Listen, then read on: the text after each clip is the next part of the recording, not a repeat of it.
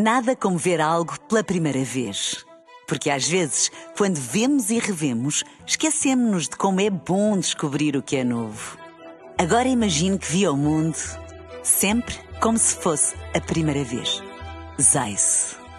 Veja como se fosse a primeira vez. Na rádio, no digital, em podcast. Música para sentir, informação para decidir.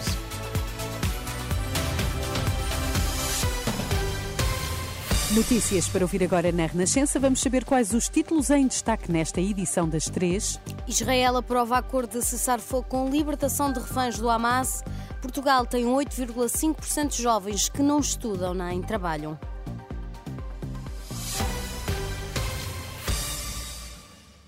Israel aprova acordo de cessar-fogo com libertação de reféns do Hamas. O governo de Israel aceitou esta terça-feira o acordo que levará à libertação de 50 reféns do Hamas em troca da liberdade de 150 prisioneiros palestinianos. Citados pelo The Guardian, os jornais israelitas indicam que os reféns tratam-se de 30 crianças, 8 mães e mais 12 mulheres.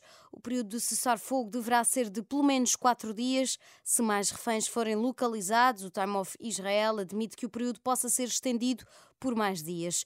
O acordo só abrange reféns israelitas capturados pelo Hamas, mas admite que pessoas de outras nacionalidades também possam ser libertadas no mesmo período de tempo, dependendo de acordos paralelos com outros países.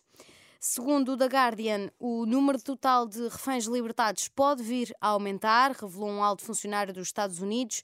E, entretanto, o movimento islamita Hamas já saudou o acordo de trégua humanitária aprovado pelo governo de Israel, que prevê então esta libertação de reféns na faixa de Gaza marcada para esta terça, terça marcada não, marcada para de esta terça-feira há duas semanas a apresentação do relatório sobre a localização do futuro aeroporto de Lisboa. A Comissão Técnica Independente anunciou que vai ser a 5 de dezembro que as conclusões vão ser divulgadas.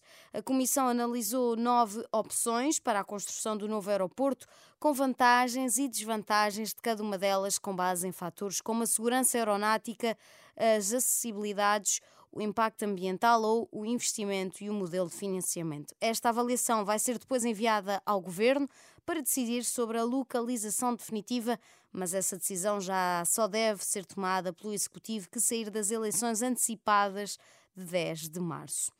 Portugal tem atualmente mil, mil não, 138.900 jovens que não estudam, nem trabalham, nem frequentam qualquer formação.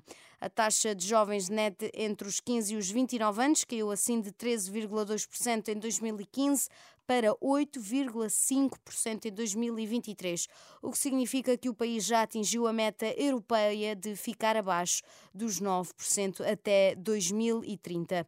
Declarações do secretário de Estado Miguel Fontes sobre estes números numa entrevista ao podcast da RR Geração Z. O número hoje são 138.900 NITs, aqueles que estão reconhecidos por via do Instituto Nacional de Estatística. Mas a taxa é essa, é a que referiu, são hoje cerca de 8,5% eh, o peso dos NITs que nós temos em Portugal. E é um número que tem vindo a evoluir de forma bastante favorável. Basta lembrar que nós tínhamos uma meta europeia que era para alcançar de ficarmos abaixo dos 9% e neste momento, antes do tempo, digamos assim, já atingimos esse valor. E, portanto, são números muito significativos, sobretudo pelo que relevam da progressão que o país fez nos últimos anos nesse domínio. Ainda há muito pouco tempo, em 2015, esses números eram muito superiores e, portanto, nós tínhamos uma taxa de 13,2% de jovens NIT, quando neste momento, como digo, é de 8,5%. Declarações do secretário de Estado Miguel Fontes em entrevista ao podcast da RR Geração Z. A Gruta do Natal na Ilha Terceira vai ser palco a partir desta quarta-feira de um treino de astronautas. Durante sete dias vão ali estar isolados a simular o ambiente lunar. Esta é a primeira missão análoga uh, lunar em Portugal. A Gruta do Natal é um tubo de lava que oferece condições especiais em termos geológicos e científicos. Ana Pires, investigadora do Instituto de Engenharia de Sistemas e Computadores, Tecnologia e Ciência, é a comandante desta missão. Diz que o local não foi escolhido por acaso. Os tubos de lava são estruturas geológicas vulcânicas que já foram identificadas e estudadas tanto na Lua como em Marte e suscita o interesse tanto da NASA como da ESA, porque de facto são estruturas subterrâneas que podem proteger os astronautas, por exemplo, da radiação.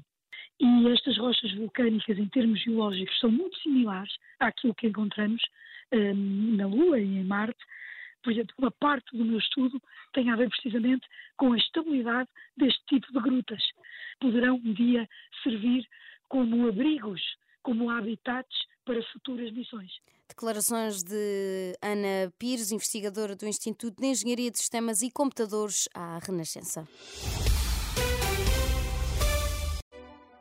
Nada como ver algo pela primeira vez. Porque às vezes, quando vemos e revemos, esquecemos-nos de como é bom descobrir o que é novo. Agora imagine que viu o mundo sempre como se fosse a primeira vez. Zais. Veja como se fosse a primeira vez.